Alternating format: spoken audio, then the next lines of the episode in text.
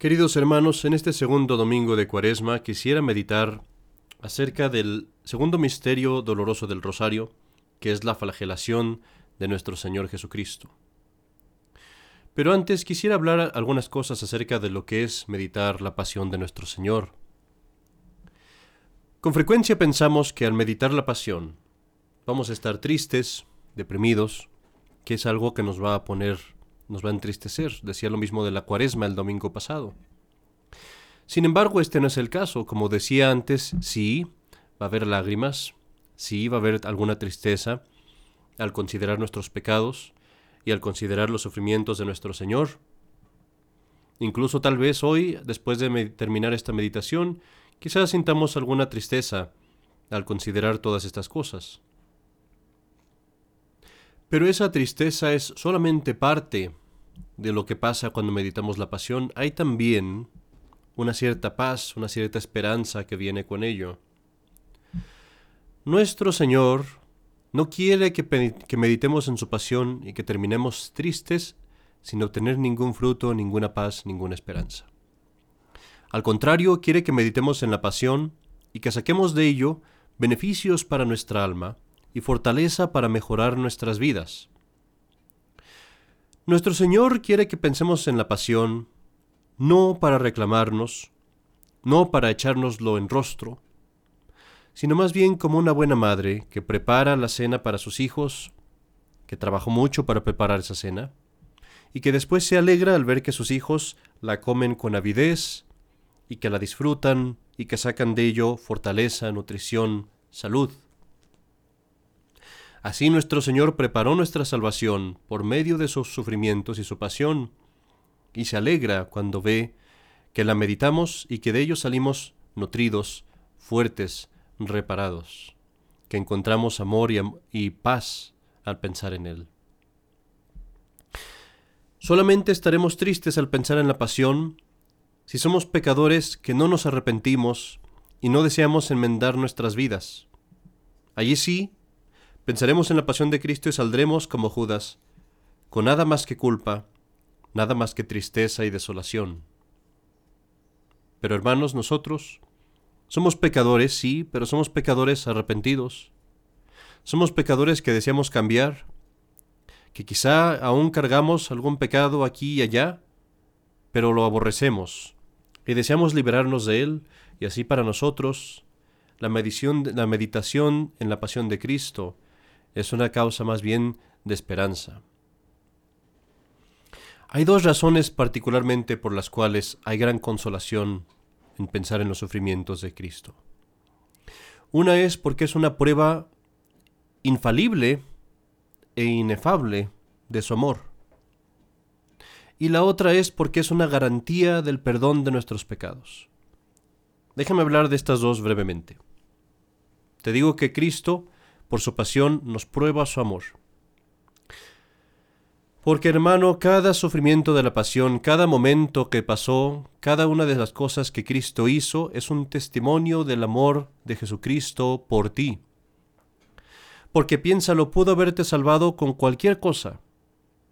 La menor acción de Cristo, por ser el Dios, valía un, un infinito. Y así Él pudo simplemente haber tronado sus dedos, y con eso hubiera bastado para redimirte y salvarte y perdonarte. Pero no quiso hacerlo así.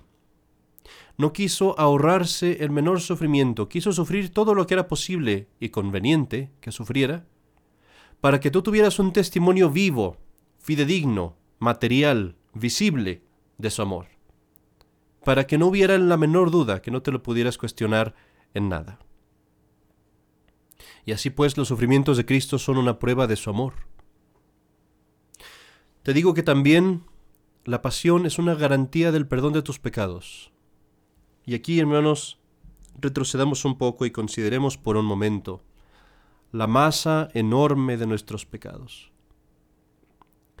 Mira a esa montaña enfrente de ti, de todas las iniquidades que has cometido, desde el primer momento de tu infancia hasta este día todas las mentiras, todas las avaricias, todos los robos, todos los excesos, toda la gula, el comer de más, el beber de más, las mentiras y las hipocresías, las impurezas que has cometido, los pensamientos, las miradas, las faltas de respeto a tu padre, las veces que faltaste a la misa, todos los crímenes que has cometido como una enorme ola que está a punto de devorarte. Imagínate qué pasaría si estuvieras en una corte de justicia y allí parado enfrente del juez, que está listo a condenarte a muerte, viniera el acusador con las pruebas en la mano, acusándote de todos los crímenes de tu vida, todos los pecados, los veniales y los mortales, y pasaras ahí días y días y días escuchando esa cadena interminable de maldades. ¿Qué esperanza podrías tener al final? Pero hermano, contra esa enorme masa de tus crímenes están los sufrimientos de Cristo. Un azote de los que recibió, una espina en su cabeza, un clavo en sus manos, vale suficiente para redimir a todo el universo, porque es la acción de Cristo, la acción de Dios. Y así, mi querido hermano, cuando tú ves la pasión y la meditas, con tanto que te duelen los sufrimientos de Cristo, sin embargo piensa, cada uno de ellos es una estampa, un signo que no puede fallar de que Cristo, Jesús y la Santísima Trinidad te prometen el perdón de tus pecados ya están pagados, con tal que tú te arrepientas y con tal de que no peques más. Es pues una prueba de su infinita misericordia. Por eso es, queridos hermanos, que al meditar en la pasión, encontramos sí paz, esperanza, cierta alegría y amor. Está mezclado eso con las lágrimas que nos causa el dolor de Cristo y nuestros pecados, pero esas lágrimas, como ya he dicho antes, son lágrimas que consuelan, vivifican y riegan nuestra alma. Habiendo dicho estas cosas, meditemos pues un poco en el momento de la flagelación de Cristo. Y quiero empezar por leerte el versículo 4 del capítulo 53 de Isaías. Él en verdad ha tomado sobre sí nuestras dolencias, ha cargado con nuestros dolores. Nosotros le, le reputamos como castigado, como herido por Dios y humillado. Fue traspasado por nuestros pecados, quebrantado por nuestras culpas. El castigo, causa de nuestra paz, cayó sobre él y a través de sus llagas hemos sido curados. Mi querido hermano, quiero que ahorita cierres tus ojos y veas tu, tu alrededor desaparecer y te pongas en aquel patio romano. Mira las altas murallas, mira los soldados sentados o parados alrededor, borrachos, blasfemando, diciendo mentiras, jugando unos con otros, blasfemando al Dios de los judíos y al mismo Mesías.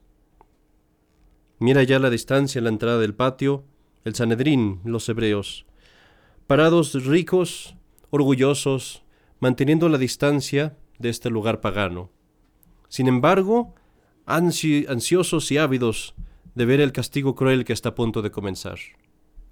Y mira ahora hacer la entrada a tu Dios, silencioso como un cordero, manso como un niño, y mira cómo de su gran dignidad, con sus ropas, lo repriman de sus ropas, lo desnudan enfrente de todos y se burlan de él, dejándolo quizás tan solo en su ropa interior. ¿Qué sentirías tú si tú fueras dejado así? ¿Qué sentirías tú si enfrente de la gente alguien te, se burlara de ti y te dejaran así vulnerable sin ni siquiera tus ropas para cubrirte? Hermano, esta vergüenza se le hicieron pasar a tu Dios. Lo tratan a él como si él fuera el culpable, y él se comporta como si él fuera culpable. Marcha a la columna como si él mereciera el castigo. Pone sus manos allí para ser amarradas como si él fuera el criminal, y dobla la espalda, listo para recibirlo como si lo mereciera. Y es aquí cuando vienen estos dos hombres, hombres fuertes, con varas, con cañas, y empiezan a golpear la espalda de tu Dios. Escucha el silbido del, de la caña conforme va tras el aire. Escucha ese sonido sordo que hace al golpear la carne. Escucha cómo truena al golpear las costillas de nuestro Señor. Mira cómo se levantan los moretes, los golpes, morados, rojos y negros. Y escucha el eco de los golpes en las paredes del recinto en donde estás. Escucha las exclamaciones de horror de la multitud. Y mientras escuchas esos sonidos, hermano, piensa que este hombre que carga este castigo lo carga no por sus pecados, sino por los tuyos. Este castigo que veo a este hombre sufrir me pertenece a mí. Fue herido por mis iniquidades. Fue lastimado por mis pecados. Alma mía, ¿no encuentras la fortaleza para dejar de pecar? Quizás no has escuchado el sonido de los azotes. Un pecado que cometes, un azote más. Otro pecado que cometes, otro azote sobre Cristo. ¿Cuántos tienes que escuchar? ¿Cuántos tienes que escuchar para que compres fortaleza y valor para dejar de pecar? Cada vez que odias a otro, Cristo es azotado. Cada vez que cometes chismes, Cristo es azotado. Cada vez que miras impureza o que piensas en impureza, Cristo es azotado. Cada vez que tú rechazas la gracia de Dios, cae otro azote sobre sus espaldas. Fue herido por mis iniquidades. Fue herido por mis pecados. Alma mía, quisiéramos pensar que allí paró todo y que eso fue todo pero sabes bien que después de las varas vinieron los flagelos. Sabes bien que después de las varas vino esa herramienta que usaban los romanos para matar con azotes. El flagelo que era un pedazo de palo, con tres tiras de cuero y al final hueso o metal. Y ahora escucha el zumbido de ese flagelo conforme golpea la espada de tu Salvador y destruye sus carnes. el profeta nos dice, lo reputamos como herido por Dios y humillado. Lo vimos como leproso, dice él. Porque el leproso es un hombre que está todo hecho de llagas. Al leproso se le caen las carnes por sí solas. Es un hombre que está todo hecho una mole de sangre y de dolor. Querido hermano, esa era la pintura de tu Salvador. Cuando estaba siendo flagelado así es como terminó, como un leproso. Estará tal vez aún alguna alma escuchando esto. Y quizás somos tan olvidadizos de Cristo y estamos tan poco familiarizados con Él y nos hemos olvidado tanto de Él en nuestras vidas que escuchamos estas cosas y no hay lágrimas en nuestros ojos y no se rompe nuestro corazón. Pero yo te quiero decir, tal vez así lo puedas imaginar mejor. Imagínate que fuera tu esposa la que está siendo azotada por tus crímenes. Imagínate que fuera tu esposo el que está siendo azotado por tus pecados. Imagínate que fuera tu hijo el que está amarrado a la columna y cuyas carnes están siendo despedazadas por tus maldades. ¿Qué sentirías entonces? ¿No se partiría tu corazón al ver esto? ¿No correrías y detendrías a los soldados? ¿No correrías y gritarías que tú eres el culpable? ¿Que los azotes caigan sobre ti? ¿No te pondrías sobre tu hijo, cubriéndolo con tus espaldas para que caigan sobre ti? Querido hermano, tal vez no conozcas a Cristo tan bien como conoces a tu hijo, a tu esposa o a tu esposo, pero sabes bien quién es. Y así pues no dejes que esta cuaresma pase más, más adelante sin que corras a los soldados, y les pidas que el castigo, que el azote, que las varas, que el flagelo caiga sobre tus espaldas, porque yo, diles, yo soy quien lo merece, yo soy quien pecó. No dejes pues en esta cuaresma a Cristo solo. Imagínate tú estas cosas, velas tú mismo. Y al día de hoy, como continúa este domingo y como continúa la misa, y cuando vayas a tu vida después del día de hoy, no dejes de escuchar esos azotes. Cada vez que se presente la tentación, cada vez que te venga la oportunidad de pecar, escucha el azote de Cristo. Y escúchalo también y ve esa sangre derramada cuando vayas a la comunión.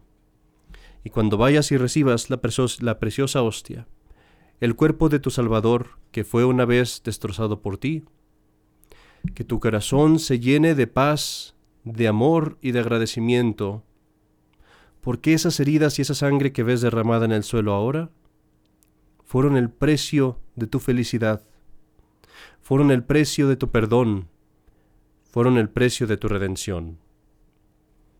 Como el profeta nos lo dijo, por sus heridas hemos sido sanados. En el nombre del Padre, y del Hijo, y del Espíritu Santo. Amén.